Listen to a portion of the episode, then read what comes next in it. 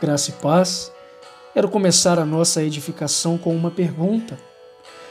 Há alguma coisa demasiadamente impossível para Deus?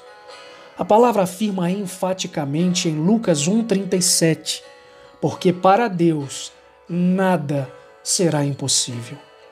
Precisamos orar para que a nossa fé não seja limitada. A fé limitada é regulada pelas circunstâncias e induzida pelo medo.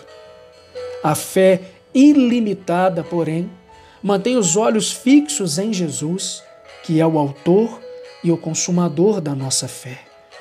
Certa ocasião, um pequeno vilarejo foi sacudido por um terremoto fazendo seus habitantes tremerem de medo.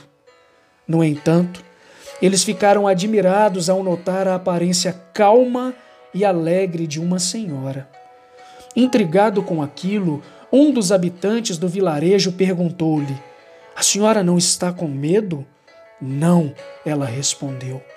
Eu me alegro em saber que tem um Deus capaz de sacudir o mundo.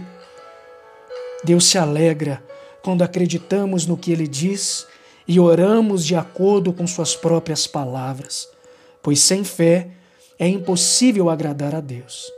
Pois quem dele se aproxima precisa crer que ele existe e que recompensa aqueles que o buscam.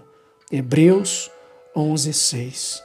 Nesse dia, meu amado irmão, minha amada irmã, ouse confiar no seu Deus, que é capaz de sacudir o mundo. Nesse Deus que é soberano.